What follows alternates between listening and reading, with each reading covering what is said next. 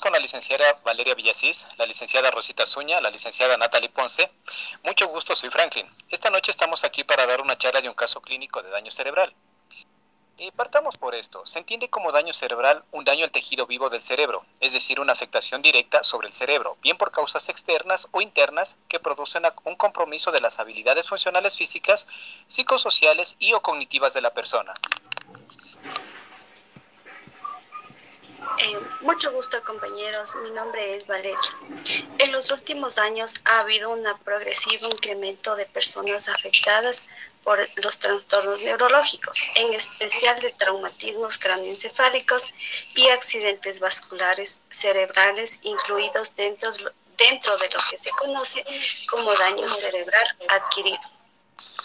Por otra parte, también hay un incremento constante de los procesos neurodegenerativos debido a la cada vez mayor esperanza de vida y por, por tanto el progresivo envejecimiento de la población, lo que conlleva a un incremento de la población de edad avanzada.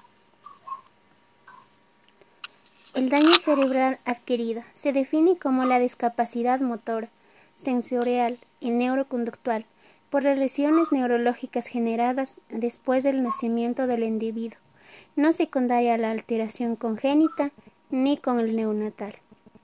Este daño supone la afección de las estructuras encefálicas en persona, habiendo nacido sin ningún tipo de daño cerebral, sufre en un momento posterior de su vida. Lesiones cerebrales interrumpen de manera brusca e inesperada en su trayectoria vital provocando en una gran cantidad de casos secuelas muy variadas y complejas.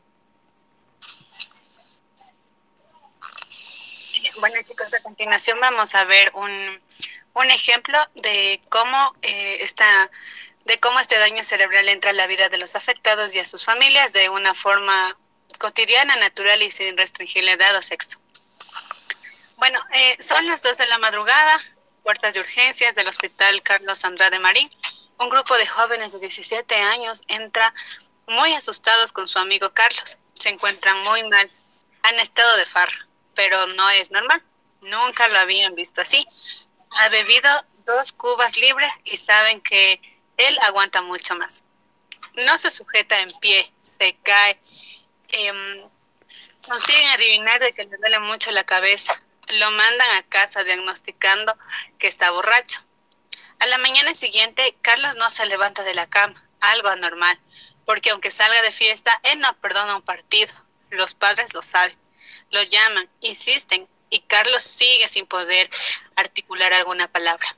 Asustados al ver el estado de su hijo, lo llevan de nuevo al hospital. No solo no está mejor, sino que ha empeorado. Diagnóstico de Carlos. Carlos no, Carlos no está borracho, sino que sufrió un accidente cerebrovascular, un ictus. Su vida y la de su familia ya no será la misma. Deberá aprender a convivir con un daño cerebral, cerebral adquirido. Como vemos, este tipo de trastornos son una fuente de discapacidad que afecta a la globalidad de las personas, ya que comportan cambios que pueden repercutir profundamente en el funcionamiento cognitivo, emocional, conductual y o físico, que a su vez pueden tener repercusiones en el entorno familiar, educativo, laboral y social.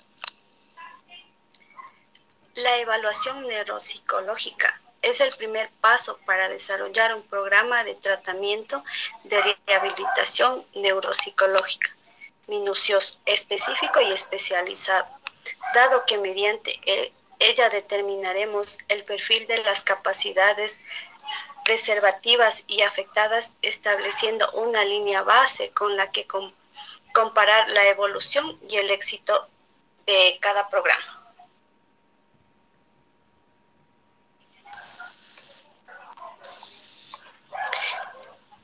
De acuerdo a esta planificación con los objetivos y las metas de la rehabilitación, por tanto, la evaluación como la rehabilitación neuropsicológica se hace fundamentales para contribuir a optimizar el proceso de recuperación con el, con el objetivo final de mejorar la calidad de vida de todos los implicados. Por supuesto, no hay que olvidar que todas las enfermedades graves con efectos duraderos y que además afecta a aspectos sustanciales de las personas que tiene impacto notable en el seno familiar. Tanto familia como la persona lesionada cerebral sufre un trauma cuando ocurre el daño cerebral adquirido. La familia se encuentra bajo tensión extrema, puesto que junto con los posibles cambios en el funcionamiento físico de la personalidad sufriendo por el afectado, debe asumir papeles a los cuales no está acostumbrada, se tiene que enfrentar a una situación totalmente desconocida para ellos, tomar decisiones para las que a veces no está preparado, como proveer cuidados, e convertirse en el encargo de la familia, defender de derechos de las personas lesionadas. Además, los síntomas afectan a la interacción social, presentando conductas que los familiares no entienden o que les resulta hirientes o bochornosas. El impacto es mayor. Necesitan un apoyo y una información precisa en todas las etapas por las que van atravesando y además hay que tener en cuenta que sus necesidades irán cambiando con el tiempo. Por ello, debemos darle la importancia también a la intervención familiar. Resulta indispensable eh, porque los familiares que normalmente suelen asumir el papel de cuidadores a lo largo de este proceso, también van a necesitar sentirse igual y bien cuidados. Para finalizar, el equipo de enfermería, además de sus funciones habituales, cumplen un papel de asesores de la persona con daño cerebral adquirido, adistrándoles en diferentes técnicas para la reinserción domiciliaria. Trabajan en colaboración con el resto del equipo para restaurar y mantener la salud física, social y entre ellos tenemos la fisioterapia, la terapia ocupacional, la godopedia, el trabajo social, la neuropsicología. De esta manera, el abordaje rehabilitador del daño cerebral adquirido adquiere una dimensión transdisciplinar que se nutre de diferentes disciplinas y que cuyo objetivo es la promoción de la autonomía personal, intentando una total reinserción en la comunidad. Muchísimas gracias. Muchísimas gracias. Muchas gracias, chicos.